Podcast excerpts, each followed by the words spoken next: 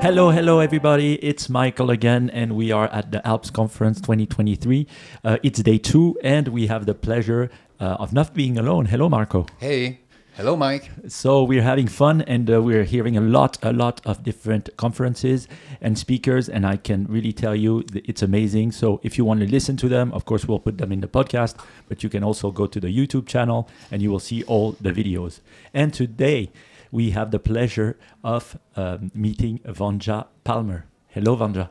Hello, Michael. So, just to introduce you a little bit, you are a Zen monk. You were born in Austria and grew up in Switzerland. Uh, and you have experimented with meditation as a Zen monk, of course, but also with psychedelics. And uh, there was a, a, great movie made two years ago on what you did and the test you did with, I think, Vollenweider, which is really well known in the, the space. Descending the Mountain was the name of the documentary. I loved it. It was really amazing. And here you were in, today to talk about uh, uh, meditation and psychedelics. So, uh, pleasure to have you. Thank you. Thank you. Very kind. so, uh, maybe to start, where did your interest uh, in, med- in meditation come from, and then also in psychedelics? Uh-huh. Well, that is an easy question to answer. Very clearly, uh, it was uh, a few micrograms of mushroom derivative, also known as LSD, that uh, threw me out of my the, the, the familiar ruts that I was in my career. That I was I was a student at the University of Zurich, and and, and in that I'm a typical rep representative of a whole generation who who um, turned on, tuned in, and dropped out. Mm -hmm. and uh, so that was. Uh, basically, my entrance into meditation was clearly through a mystical experience prompted by a uh, by LSD, and the LSD I dropped out of curiosity. I, I was always curious in life and tried out many things. Mm -hmm. And what about the the Zen monk? How did well, that uh, then for a few years I, I, I, considered myself to be a yogi. Walked around like that, and all white, and did a lot of practices, and and then somehow through circumstances I ended up in in New York and uh, bought a Harley Davidson and drove across the country and then ended up in Tassajara, the uh, oldest Zen monastery outside of, of, of Asia, and more or less stayed there for 10 years and lived the life of a monk. Mm -hmm. Mm, very interesting. Do you know that the NZZ has called you the most dangerous man in Switzerland? Why is that?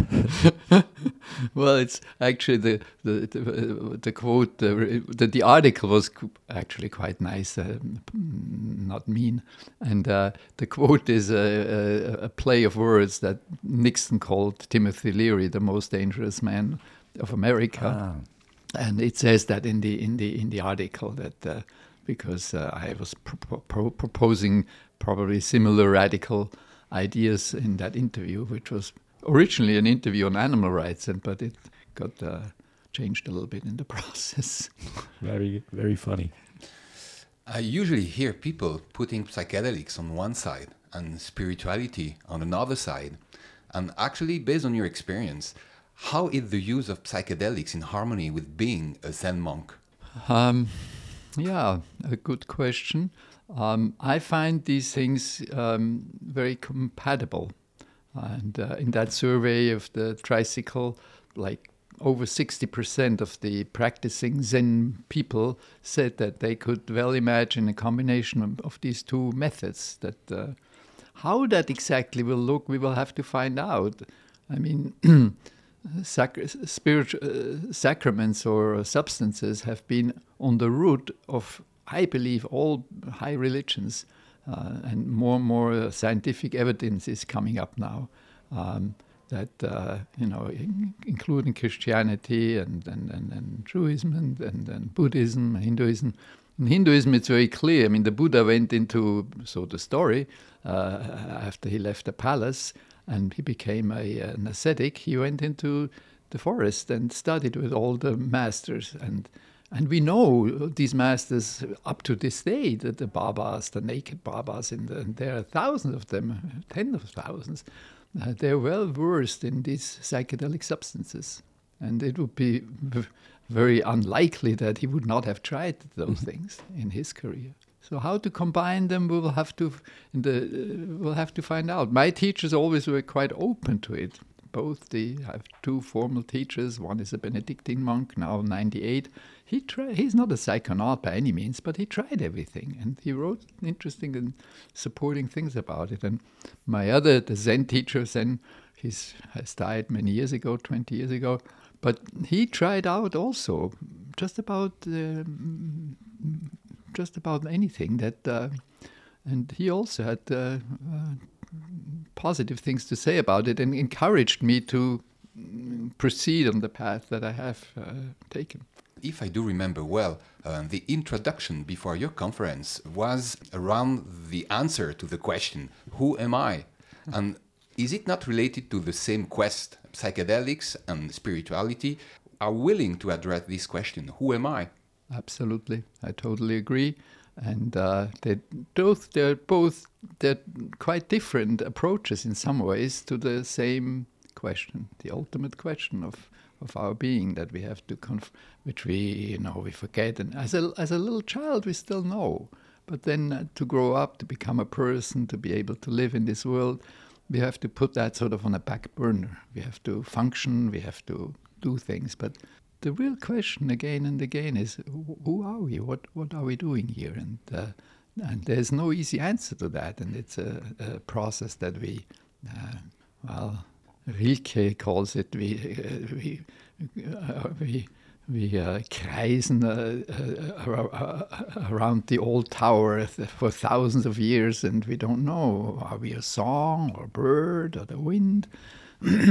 so the mystery of we don't ultimately we don't know who we are and we have to but we have to face that unknown and we have to be able to live and express in our life the fact that we are not knowing. Mm-hmm. and to this purpose what is mind medicine?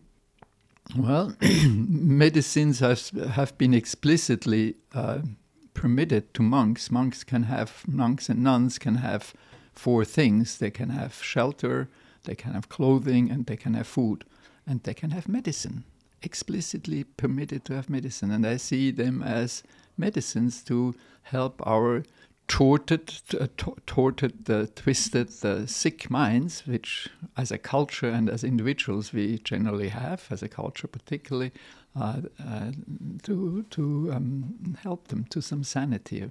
Mm. Well, you were saying um, the culture as a sick mind. So, how do you view uh, the culture, or let's say the society, actually, and what, why, why is it sick, according to you? well, in some ways, you could say that it's not a pleasant thought, but uh, that the humans, we humans, have in the biological sphere become a, a, a cancerous growth, which um, we grow very fast at the expense of many other parts of the world and uh, it's a suicidal uh, path we're on. Uh, obviously, on all levels that we look, uh, uh, we are too many and we behave in a totally unsustainable way. So that's one sign of, of, of unhealthiness.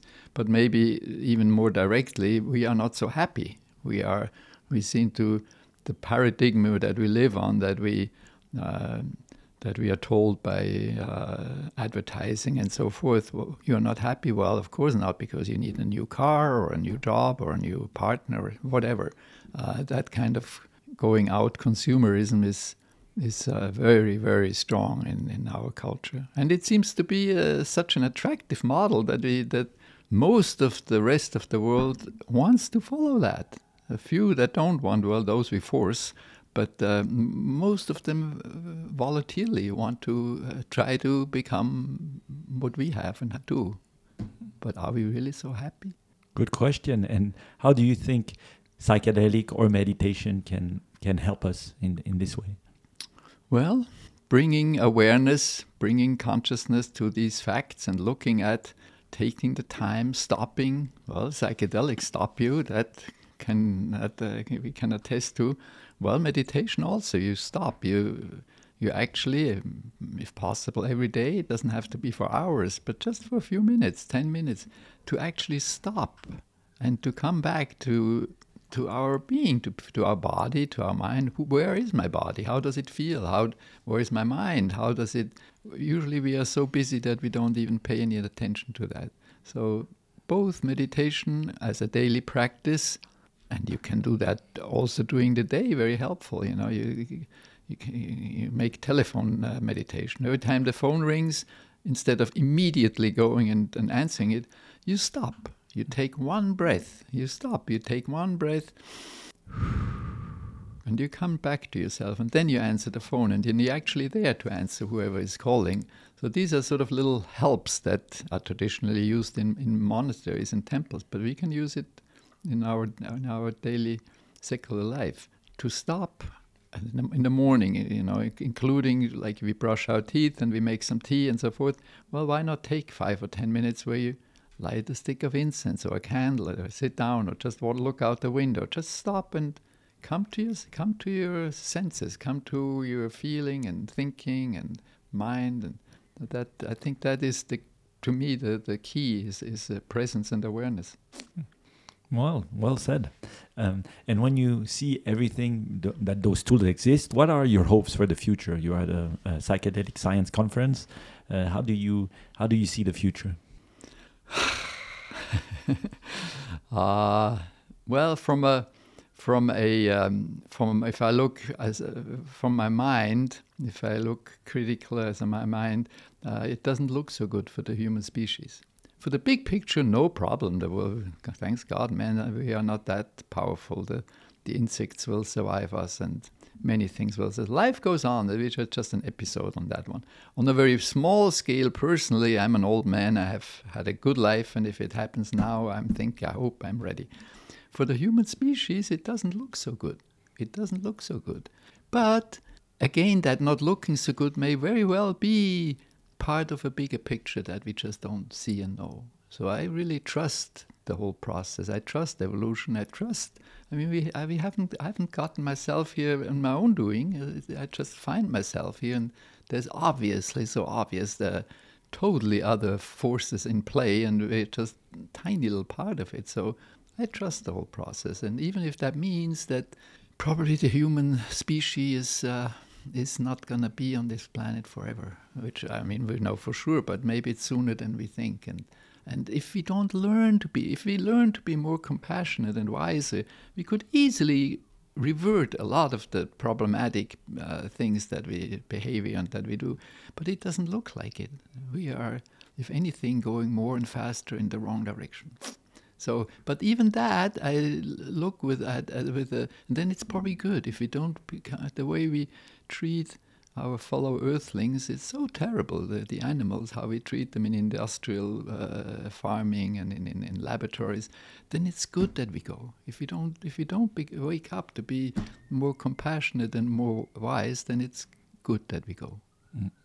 Well, it's uh, very profound words, uh, and I appreciate it. Thank you, thank you. And uh, if uh, people want to learn more about you, about what you do, and uh, um, about the community uh, you lead uh, as a Zen monk, where can they go?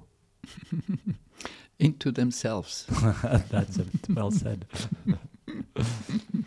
Very good. I will put a few links on the web page. Exactly. I guess. And because uh, Vanja didn't want to speak about Felsentor, I think it's a beautiful place that uh, you mm. are at uh, near the Rigi, mm. near Lucerne, mm. which is a beautiful place, which I've never been to, but I've mm. been through this movie, mm. Descending the Mountain, which mm. I really recommend everybody to see.